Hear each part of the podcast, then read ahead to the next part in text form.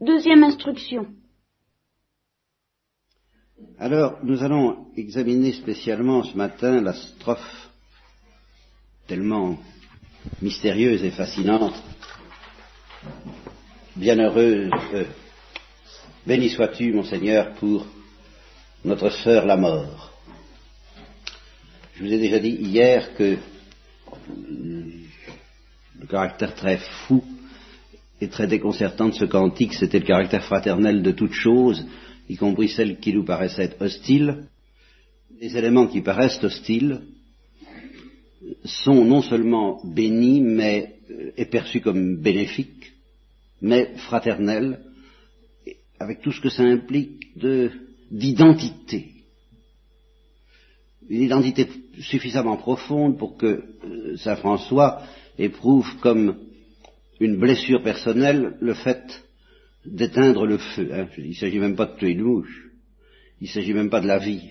Euh, il s'agit des, choses pour lesquelles il a un amour de, bienveillance, euh, de délicatesse, de tendresse, de compassion, suffisant euh, pour aimer son prochain comme soi-même et considérer le feu, le vent, l'air, l'eau, la, terre, notre mère, la terre, je n'ai pas eu le temps de m'étendre là-dessus, il y aurait beaucoup à dire, comme euh, un autre lui-même, et préférer le bien de l'autre au sien propre, parce que l'autre c'est l'alter ego, c'est l'autre moi-même, et des éléments faisant partie de cet autre moi-même qui est mon frère. Bon, ça c'est un peu fou, mais alors quand on vit dans un monde de ce genre, quand on a réussi à traverser cette maya, cette illusion d'hostilité, qui n'est pas complètement une illusion, mais qui est une... Euh, euh, qui est tout de même une illusion en ce sens que nous percevons les éléments comme hostiles alors que c'est nous qui sommes hostiles. Et que ils sont le miroir de notre hostilité profonde l'agressivité des éléments envers nous, le fait qu'ils représentent un danger, n'est que euh, nous renvoie le danger que nous sommes pour la création, pour la créature, et, pour Dieu, et pour nous-mêmes, et pour nos frères. les choses sont dures de notre dureté. Alors celui qui réussit à, se débarrasser, à être purifié, à être délivré de cette dureté, perçoit toute chose comme douce et fraternelle et identiques à lui, et alors il vit dans un monde où il n'y a plus d'ennemis, où il n'y a plus de problème, il est déjà dans le royaume des cieux anticipé, c'est ce que je vous disais hier soir. Et alors, où ça devient très fort et euh, extraordinaire, c'est que ça s'étend à la mort elle-même, car nul homme ne peut, la mort corporelle, parce que nul homme ne peut y échapper, qui devient euh, douce et fraternelle. Alors, une remarque euh, avant de nous embarquer là-dedans, hein, une remarque euh, que j'ai faite depuis 25 ans, 30 ans, sous, sous mille et une formes, et que je suis obligé de rappeler pour mémoire parce qu'elle est névralgique, euh, si la mort corporelle elle-même est bénéfique et fraternelle et douce, et pas à craindre, qu'est-ce qui reste Reste-t-il encore quelque chose à craindre dans le monde? Eh bien, pour François d'Assise, oui, c'est très net. N'est-ce pas? Euh, Il reste le péché mortel et ce qu'il appelle lui-même dans ce cantique la seconde mort. Alors celle-là, ah oui, alors ça, ça n'est pas notre sœur la seconde mort. Ça n'est pas notre sœur la mort éternelle. Alors là, ça pas du tout. Ni notre frère le péché mortel. Alors ça, c'est exclu de cette fraternité. C'est justement ça. Le péché est exclu et sa dimension éternelle. Alors, euh, il est évident bah, d'une part que François d'Assise croit à l'enfer, il disait à ses frères en les envoyant prêcher, parlez de l'enfer. Il est évident aussi que si on supprime cette foi, cette certitude de François d'Assise à propos de l'enfer, il ne reste absolument plus rien de maléfique dans le monde. Alors là, il n'y a strictement, rigoureusement plus rien à craindre. Tout, est, tout le monde il est beau, tout le monde il est gentil. Alors vraiment, cette fois, ça y est, hein, c'est sans aucune espèce de, de restriction. Car le péché mortel lui-même n'est redoutable qu'en référence à cette mort éternelle, cette seconde mort euh, dont il est euh, la route large qui mène à la perdition. Alors on il n'y a absolument plus aucune raison euh, de, dire ce, qui dit quand même malheur à l'homme qui connaît la seconde mort. Et à celui qui, meurt en état de péché mortel. Ça, reste tout de même la, seule chose que François d'Assise élimine de la bénédiction fraternelle. Alors je vous dis ça en passant, parce que c'est, parce qu'il faut, faut, vraiment avoir euh, du toupet pour regarder le monde qui se passe et puis trouver que tout est bénéfique et que tout est fraternel. C'est quand même difficile à dire. Euh, mais si on veut aller à la profondeur de François d'Assise pour dire, mais au fond, le, mystère du mal euh, couvre quelque chose de magnifique, de splendide et de doux et de fraternel et de délicieux et de, oui, mais il faut payer le prix de cela, c'est d'accepter qu'il y a tout de même une zone d'ombre irréductible, sinon ça devient vraiment de la fumisterie on peut aller très loin, voilà ce que je veux dire, dans la réconciliation avec les malheurs, avec le mystère du mal, avec les malheurs, avec la souffrance, et même avec la mort, mais il y a une limite, c'est la seconde mort. Si on veut éliminer ça, alors il n'y a plus de raison, en effet, pour euh, euh, s'inquiéter de rien et, et, par là même toute la force, toute l'acuité, toute la vivacité, tout le sel de cette bénédiction fraternelle, de cette explosion de joie fraternelle, est dissoute par le fait que tout est dissous dans, ça, devient... Euh, ce que je veux dire, j'anticipe un peu sur ce que je, voudrais dire à propos de la mort, c'est que, au fond, pour François d'Assise, je sens bien, à travers ce cantique, que dans la mort, il n'y a de redoutable que, l'aspect de la seconde mort. S'il n'y avait que notre sœur, la mort corporelle, euh, la mort serait fraternelle, mais il y a autre chose qui interfère dans certaines morts et qui risque d'interférer dans toutes les morts, selon justement euh, une équation qui varie euh, très mystérieusement selon chacun, puisque la mort du Christ a été toute traversée précisément de la seconde mort. L'enfer y était présent. Et je connais un médecin, un psychanalyste qui n'était plus guère croyant, qui disait, j'ai observé des mourants, et je suis obligé de témoigner d'un point de vue simplement médical qu'il y a de bonnes et de mauvaises morts. Il y a des, mourants euh, chez qui la mort apparaît comme une sorte d'épanouissement, d'accomplissement. On sent qu'il y a un accomplissement mystérieux qui, qui s'opère, une sorte de délivrance, à travers la souffrance et l'agonie d'ailleurs, mais quelque chose, on sent que cette mort est bonne, et puis d'autres euh, ah, laissent tout de même dans une angoisse. C'est très difficile. Le, jeu de la rédemption faisant, comme l'a bien présenté Bernanos, qu'il y a des, échanges de morts, euh, j'ai connu une, carmélite qui, était à mes yeux une sainte, je ne sais pas ce qu'elle était aux yeux de Dieu, mais je, sais qu'elle est morte, m'a dit sa prière, dans la colère un regard de colère qui était peut-être une colère contre le démon, allez savoir. C'est très mystérieux la mort, vous le savez, mais je veux dire c'est mystérieux sous cet angle que euh, c'est pas forcément les bons euh, qui meurent le plus doucement, ni les mauvais de la manière la plus âpre. Ce qu'il y a, c'est qu'il y a un mystère de douceur fraternelle dans la mort euh, que les saints peuvent donner à d'autres qui ne le méritent pas.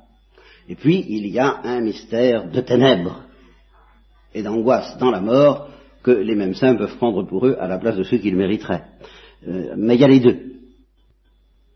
François d'Assise, et alors là, c'est bien évident, très net, a longuement médité sur la mort amère de l'homme qui entend se garder lui-même. Comme nous le voyons par l'exemple qu'il nous en donne dans sa lettre à tous les fidèles, et qu'il conclut ainsi, tout, ce que l'homme croyait avoir, talent, autorité, science et sagesse, tout cela lui est enlevé. Une telle mort, remarque François, une telle mort, remarque François, cause tant d'angoisse et de trouble que nul ne peut s'en faire une idée. Voilà. Alors, on regarde l'homme dont l'être lui-même s'est dégradé en un avoir et est devenu un objet de possession, formule très savante pour dire qu'il est en état de péché mortel. je m'en tiens au terme de François d'Assise et de la tradition chrétienne, la mort est un chemin de désespérance, un chemin qui ne mène nulle part. Pour lui, la mort n'est susceptible d'aucune transfiguration. Voilà. Elle n'est la figure de rien, elle est le tout autre crépusculaire, elle est le néant. Alors ça, François ne l'élimine pas, il le signale très nettement comme une éventualité, mais si vous voulez, la mort concrète qui risque d'être la nôtre est une espèce de composé chimique de deux morts très différentes, une qui est notre sœur, la mort corporelle, et puis l'autre qui est euh, une participation, rédemptrice ou pas rédemptrice, méritée ou pas méritée, je ne tranche pas ça pour le moment, mais une participation de fait avec euh, le désespoir, la mort désespérée. Voilà. Alors, si on ne croit pas au désespoir, ceci pour dire, si on n'y croit pas, si on ne croit pas que le désespoir ne se fonde que sur l'enfer, s'il n'y a pas d'enfer, où est le désespoir? Qu'est-ce que ça signifie? Si on ne croit pas à l'enfer, cette deuxième composante tombe complètement, et alors, tout, ce que Saint François peut dire sur notre sœur, la mort corporelle, ne devient une baliverne. Parce que ça n'a de sens, cette composante bénie, que si elle entre en conflit, pratiquement, avec une composante euh, qu'il faut bien appeler maudite avec euh, l'Évangile.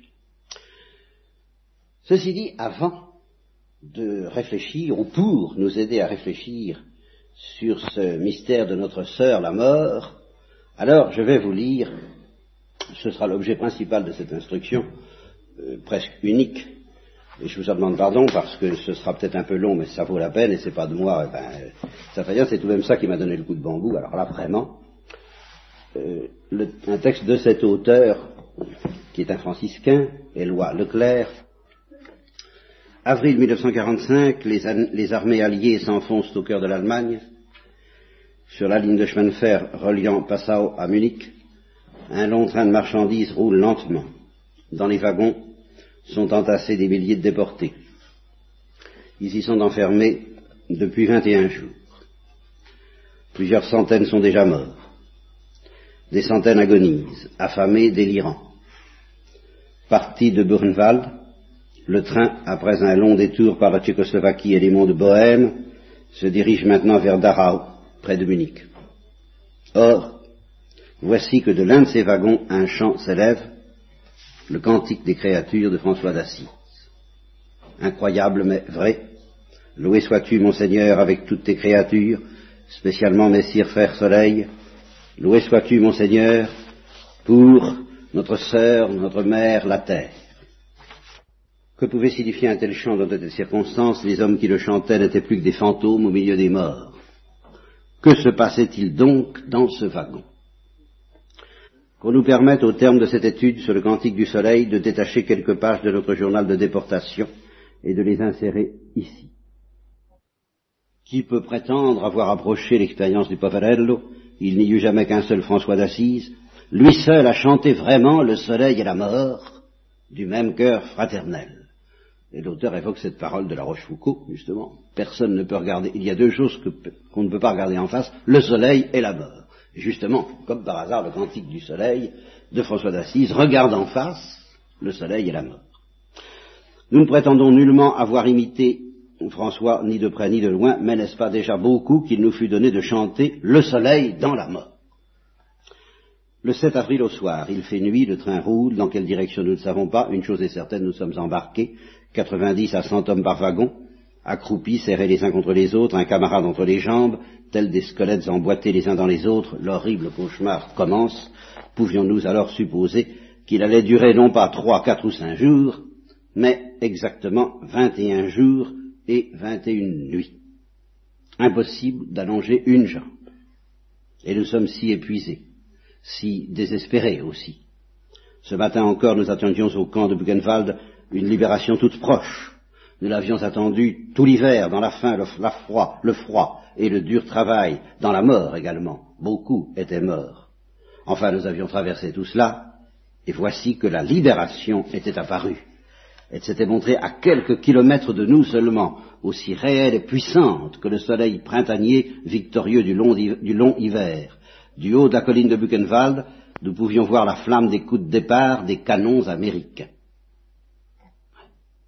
Ce n'était plus qu'une question de jour, peut-être même une question d'heure. Le canon tonnait et l'espérance bondissait dans nos cœurs. Mais les SS ont décidé l'évacuation d'une partie du camp. Plusieurs colonnes de détenus ont déjà pris la route sous bonne escorte les jours précédents. Aujourd'hui, ce fut notre tour. La mort dans l'âme, nous avons descendu à pied les quelques kilomètres qui séparent les hauteurs de Buchenwald de la gare de Weimar. Nous tournions le dos à l'espoir.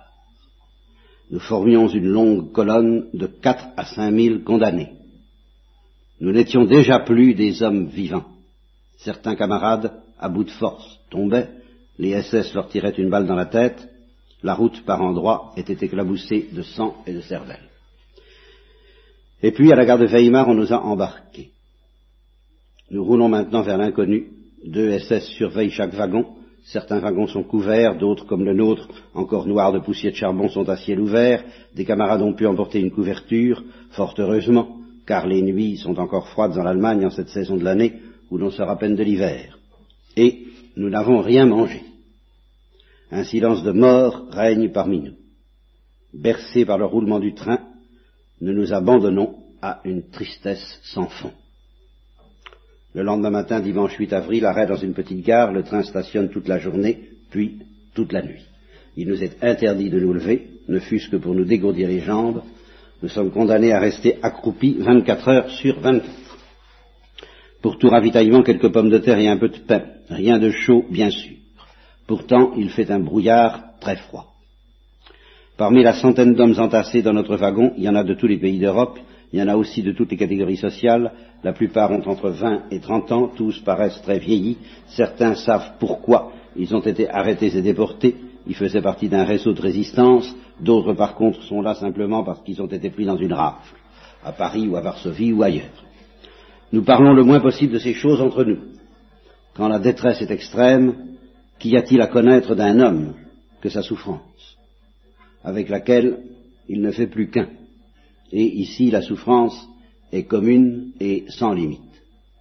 Toutes les différences s'effacent devant cette communauté de destin. Perdus dans cette masse, perdus dans cette masse, nous sommes cinq fils de Saint François. Le lundi 9 avril, le train repart en fin de matinée. Lorsque nous roulons, la surveillance des SS se relâche. Nous en profitons pour nous lever un instant et hasarder un regard sur le pays que nous traversons. Dans l'après-midi, le train s'arrête dans la grande banlieue de Leipzig. Les SS font sortir des wagons les premiers morts de ce voyage. Ceux-ci sont, enterrés sommairement sur le bord de la voie ferrée. Dans la nuit, nous roulons lentement vers l'est, ainsi que toute la matinée du mardi. Nous longeons l'Elbe pendant quelque temps, nous ne sommes plus qu'à une cinquantaine de kilomètres de Dresde, mais voici que le train prend la direction du sud. Le mercredi matin 10 avril, nous nous trouvons à Pilsen en Tchécoslovaquie. Des, troupes, des groupes de Tchèques se forment immédiatement aux abords de la voie. L'émotion est grande parmi ces gens, à la vue de nos habits rayés et de nos figures cadavériques. Ils se mettent à nous lancer du pain, les SS ripostent par quelques coups de mitraillette. Le train avance lentement, passe sous un pont de la ville, des gens accourus laissent tomber des vivres du haut du pont dans nos wagons. Nous nous bousculons pour attraper des morceaux de pain. Plus que jamais, il nous est interdit de nous lever, mais la faim est la plus forte. Le train s'arrête dans une petite gare en pleine campagne, non loin de Pilsen. Là, nous sommes mis sur une voie de garage. Le soir, nous recevons quelques ravitaillements, une boule de pain pour dix hommes, et la journée s'achève par la sortie des morts, dont le nombre va grandissant chaque jour. Les cadavres ne sont plus enterrés le long de la voie, mais entassés dans de grands wagons ouverts, attelés à la fin du convoi. Ce ne sont plus d'ailleurs que des squelettes.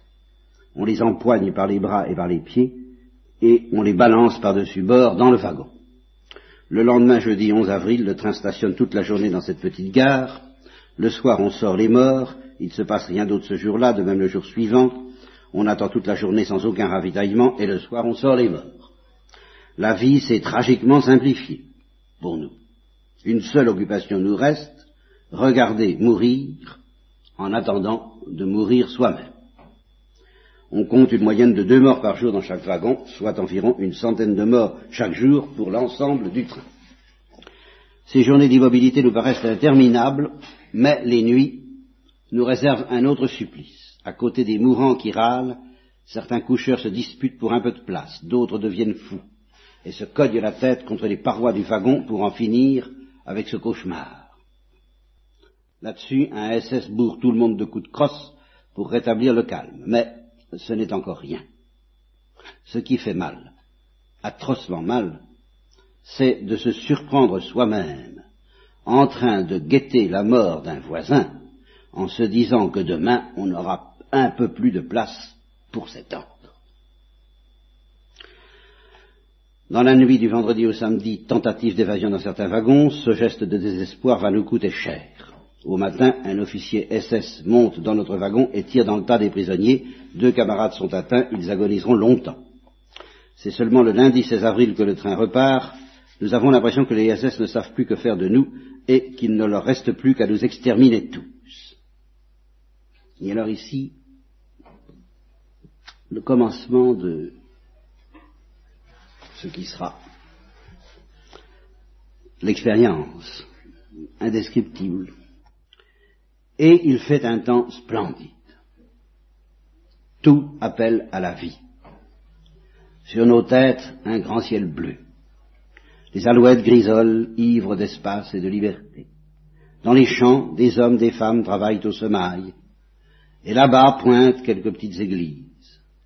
Notre train s'immobilise à nouveau dans la soirée sur un plateau, et à nouveau c'est l'attente, en tête à tête avec la mort. Nous vivons là absolument en dehors de tout ce qui se passe dans le monde. Où sont les alliés? Que se passe-t-il en France en ce moment? Ces grandes questions ne semblent même plus nous concerner. Pour beaucoup d'entre nous, il est déjà trop tard.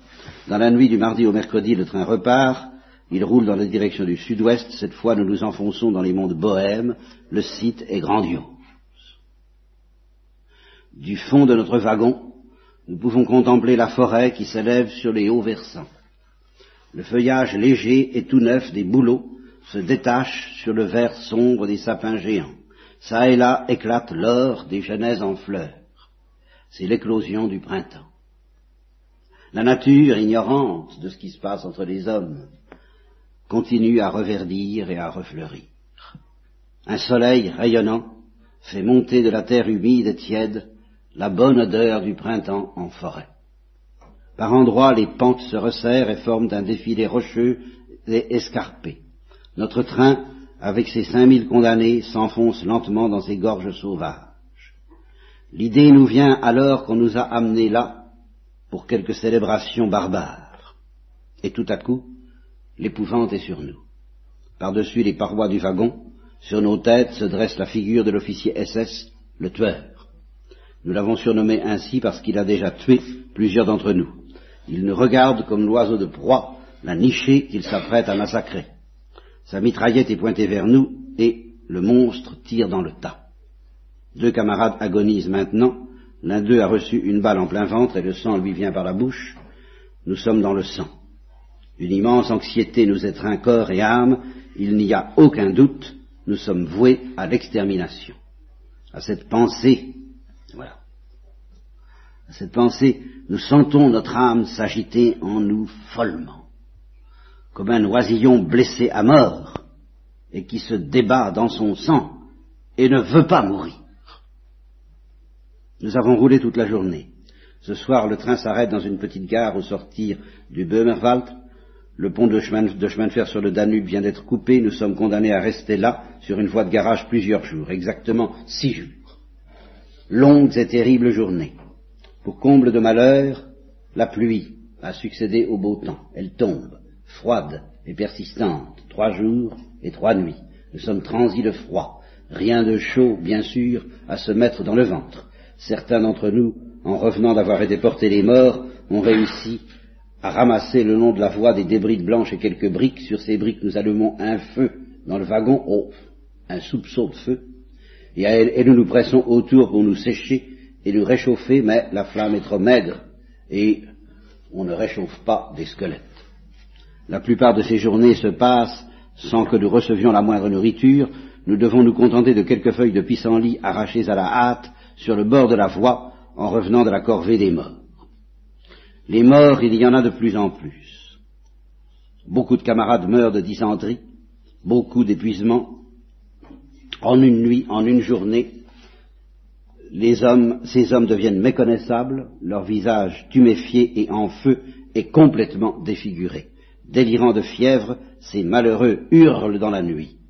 Ils réclament à boire, mais en vain, et au matin, leur corps gisent, raidis par la mort. Les cadavres restent parfois toute la journée dans les wagons, baignant dans les flaques d'eau qui se sont formées çà et là sur le plancher. Alors, nous approchons. Ce débordement de souffrance nous plonge dans une angoisse extrême. Il ne s'agit plus ici seulement de l'angoisse du vivant aux prises avec la mort. Au milieu d'une telle détresse, naît en nous un sentiment étrange qui ronge toutes nos certitudes intimes, celles-là même sur lesquelles s'appuyait jusqu'à maintenant notre existence. Nous avons l'impression de plus en plus forte d'être livrés à un destin aveugle et sauvage. Nous sommes là des milliers d'hommes abandonnés à la faim, au froid, à la vermine et à la mort. C'est un écrasement total de l'homme.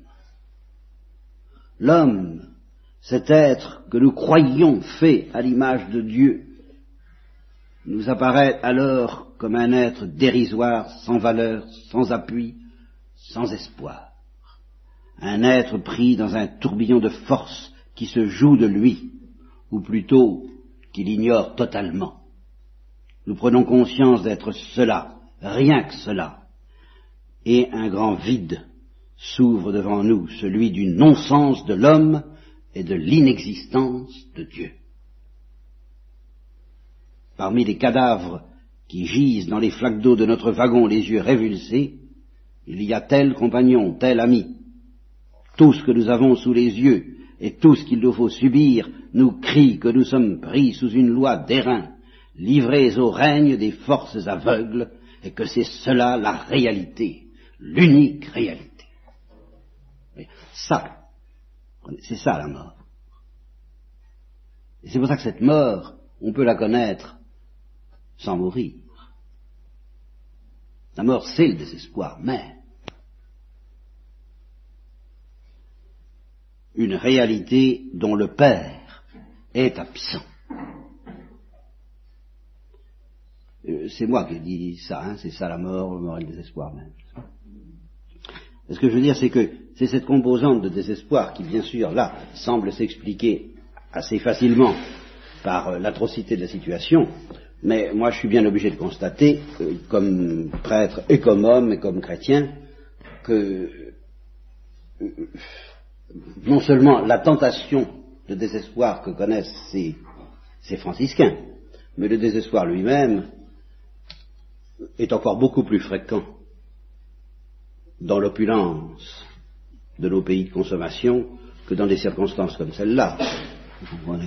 Des êtres qui vous disent il euh, n'y a rien, n'est-ce pas? Le non-sens de l'homme et l'inexistence de Dieu, il n'y a pas besoin d'aller dans des wagons où il y a des, et des charniers pour entendre ça, aller au, café de fleurs ou, ou, dans tous les cercles distingués de l'intelligentsia parisienne, vous n'entendrez parler que de ça.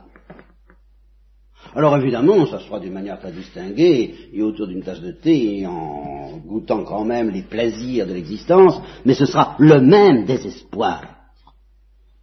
Beaucoup plus grave parce que accepté et voulu et confortable. Alors que là, évidemment, c'est le même désespoir inconfortable, c'est le moins qu'on puisse dire. Mais ce qui est grave dans cet inconfort atroce, c'est le désespoir.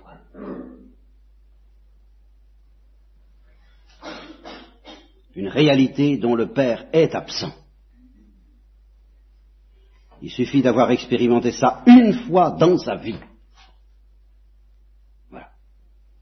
Et de ce point de vue-là, euh, j'ai tout à apprendre, mais j'ai commencé de soupçonner. Pour n'avoir plus envie de parler à la légère de la mort de Dieu. C'est une expérience atroce.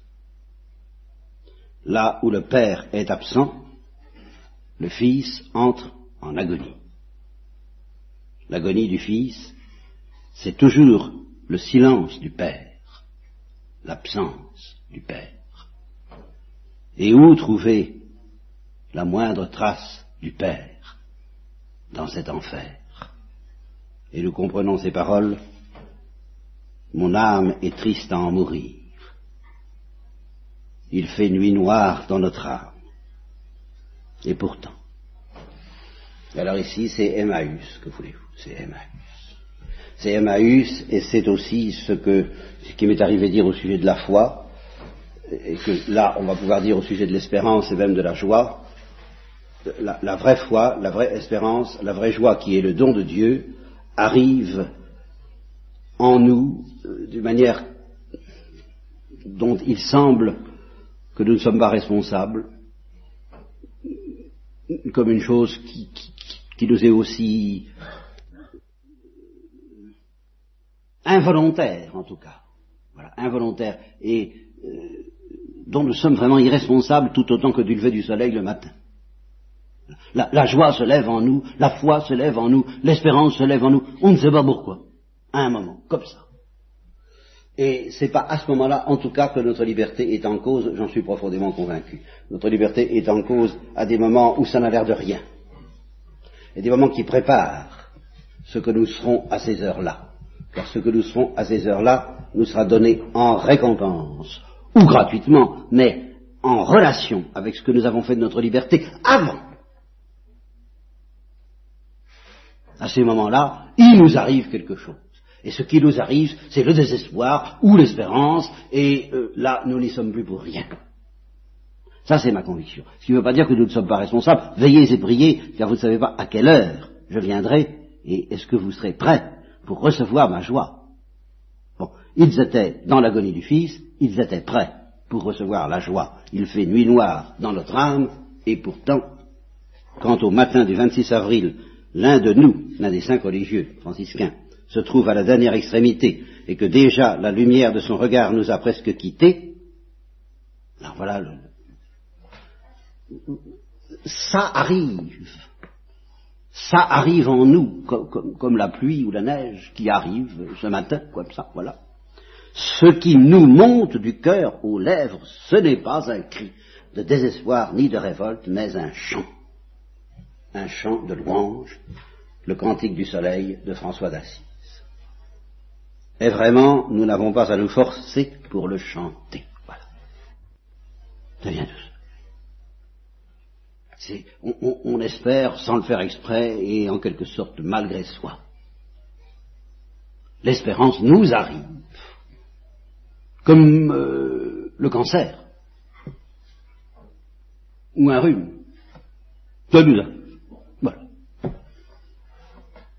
Ce chant jaillit spontanément de notre nuit et de notre dénuement comme le seul langage, alors là quand même, il y a quand même une relation, comme le seul langage à la mesure de l'événement. Mais qu'est-ce qui donc nous pousse en de telles circonstances à louer Dieu pour la grande fraternité cosmique Les théories n'ont plus cours dans notre désarroi.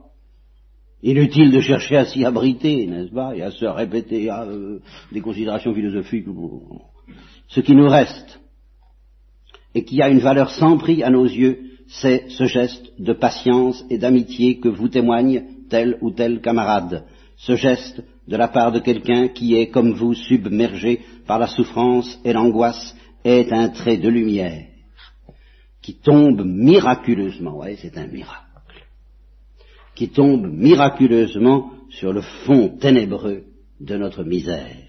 Il vous redonne un visage il vous recrée. Nous réapprenons soudain que nous sommes des hommes. Et ce geste d'aide et d'amitié dont vous êtes l'objet, vous pouvez le refaire vous-même à l'égard d'un autre, et par là opposer au règne brutal de la force une liberté et un amour qui témoignent d'une autre réalité. L'homme, en prêtant main forte, à celui qui est homicide depuis le commencement. Voilà.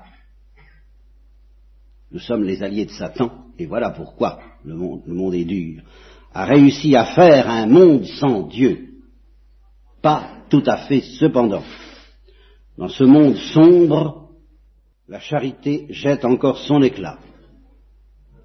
L'homme fraternel est toujours un témoin du Père, celui qui le voit voit aussi le Père. Et puis, si étonnant que cela paraisse, il y a une expérience émerveillante du monde, et du sacré dans le monde qui ne peut être faite que dans un suprême dépouillement de l'âme et du corps. Et voilà. Et voilà. Voyez, cette fraternité dont je vous parlais hier, j'aurai le temps ou je n'aurai pas le temps, et j'ai passé ma vie à essayer de vous dire pourquoi, mais ce matin je vous dis c'est un fait mystérieux et alchimique. Nous n'entrons dans cette fraternité pauvre, avec la pauvreté des créatures qui nous délivre de tout, qu'en passant par un suprême dépouillement de l'âme et du corps. C'est comme ça, et voilà pourquoi, euh, béni sois-tu notre sœur, la mort. Parce qu'elle est quand même la porte de notre délivrance. C'est seulement dans la nécessité et la détresse, voilà, c'est seulement dans la nécessité et la détresse qu'on apprécie à leur juste valeur une bouchée de pain, une gorgée d'eau, un rayon de soleil, et de loin en loin, comme une chose venue d'un autre monde. Alors là, oui, justement, c'est eschatologique, le salut sympathique d'un passant. Ces gouttes de pluie, et voilà, ces gouttes de pluie si pauvres, qui tremblent le long des fils téléphoniques après l'orage dans la lumière du soir, laissent transparaître à un regard dépouillé une innocence infinie. Et ce grand ciel lavé au-dessus de nos têtes, si lumineuse et si pure, toutes ces humbles choses qu'il nous reste à contempler du fond de notre wagon ne sont pas un hasard qui s'offre et passe devant nos yeux. Elles parlent, ces humbles choses, doucement à l'âme. D'où viennent cette pureté et cette innocence qui, à travers elles, nous saisissent soudain? D'où viennent cette limpidité et cet éclat du monde, perceptible seulement dans la plus grande pauvreté, l'innocence des choses? On peut en sourire, il s'agit là pourtant d'une expérience indépassable. Il faut avoir en soi du chaos pour enfanter une étoile dansante, disait Nietzsche. Pour ce qui est du chaos, il ne nous est pas épargné. Tout est dévasté autour de nous et en nous. L'histoire est passée sur nos vies comme un cyclone, et voici que sur cet amoncellement de ruines brille la grande étoile du soir de la pauvreté. Ce qui nous fait signe à travers cette limpidité inaltérable des choses, c'est sans doute ce qu'il y a de plus primitif dans l'être, ce qui dans le déchaînement de l'histoire demeure intact, l'invincible, l'éternel. L'homme à la mitraillette peut semer la mort, et tenir des milliers d'hommes dans l'épouvante, il peut détruire beaucoup de choses. Il ne peut rien contre cette source cachée de pureté et d'innocence. La main de l'homme n'atteint pas à cette profondeur. Cette pureté et cette innocence ne viennent pas de nous, mais elles s'affleurent en nous. Voilà. Oui, pour rien. Mais si nous sommes un tant soit peu fidèles à recevoir le sang de Jésus, versé sur la croix pour nous redonner ça. C'est pour ça qu'il est mort. Eh bien, cette innocence nous sera redonnée dans les profondeurs inconscientes de notre âme. Mais elles affleureront de temps en temps, et là, elles ressuscitent l'enfance. Loin que ce soit notre regard qui les crée, ce sont elles qui recréent en nous le regard de l'enfant. Elles le recréent dans une espèce d'agonie mais oui, bien sûr, on n'y peut rien. Loué sois-tu, bon Seigneur, pour notre sœur l'agonie, celle-là. Quand nous sommes assez pauvres pour les accueillir, quel chaos ne faut-il pas porter en soi pour voir le monde naître dans la lumière? C'est toujours dans l'ombre de la crucifixion, au bout du voyage, le voyage au bout de la nuit, eh oui, que le chrétien retrouve le regard de l'enfant ce regard dépouillé ne fixe plus quelque paradis perdu, il exprime une immense volonté de paix et de miséricorde au cœur même de la dévastation et de la mort. Et malgré la puissance apparente du mal, c'est lui qui est le plus fort. Il est capable de tenir en échec la plus monstrueuse entreprise de barbarie. Dans l'histoire en furie, ce regard exprime déjà le mot de la fin. ce n'est pas assez dire, il le chante. C'était ce regard qui, en ce matin d'avril, nous faisait chanter quelque part en Allemagne autour de notre frère mourant, le soleil et les étoiles, le vent et l'eau, le feu et la terre, et aussi, et aussi, ce dont j'essaierai peut-être de vous parler ce soir, si j'en ai euh, la force, tous ceux qui pardonnent par amour de toi. Lorsqu'il mourut, François d'Assise, lorsqu'il mourut léger et sans nom, il n'y eut, eut dans le ciel aucun vol d'alouette, mais une paix surnaturelle s'était installée dans nos cœurs, parce qu'il y a eu un vol d'alouette, je crois, à la mort de François d'Assise, là il n'y a pas ça, eu le cas, mais une paix surnaturelle s'était installée dans nos cœurs. Le soir, nous sortîmes son corps du wagon, ce fut le dernier mort de notre wagon. Eh bien, vous comprendrez pourquoi, et je vais en rester là ce matin, pas envie de dire plus. Simplement, j'espère que maintenant, vous comprendrez ce que j'ai voulu dire hier soir, et ce que j'ai dit très vite à certains quand j'ai eu lu ce texte. Ah oui, je comprends. Et c'est toute ma misère que je ne serai pas demi aujourd'hui tel que je suis dans la société des gouttes de pluie, des gouttes d'eau. Le prélude de la goutte d'eau, c'est pas pour moi, c'est pas pour vous. L'eau nous est inaccessible. L'innocence de ces gouttes, c'est un autre monde. C'est vraiment un autre monde comme euh, euh, la vie est là, simple et tranquille, de, de, Verlaine, du fond, euh, le ciel est par-dessus le toit, si bleu, si calme, un arbre par-dessus le toit berce sa palme. Mon Dieu, mon Dieu, la vie est là, simple et tranquille, cette paisible rumeur-là vient de la ville, mais c'est pas mon monde, moi je suis en prison. J'y suis pas là-dedans. L'innocence des choses, l'innocence des gouttes de pluie, j'y suis pas. Et il faut traverser notre, notre sœur l'agonie, notre sœur l'agonie, mais que nous ne pouvons pas comprendre comme telle, si nous n'avions pas, nous ne pourrions pas comprendre notre frère l'agonisant, le grand agonisant, Jésus-Christ. Et alors, à défaut d'être loin, loin, très loin des gouttes de pluie, eh bien, par un simple acte de foi, nous sommes tout près des gouttes de sang de Jésus que nous allons invoquer justement, auquel nous allons demander tout de suite d'être présent parmi nous, afin de nous restituer l'innocence du sang, l'innocence de l'eau et l'innocence du feu.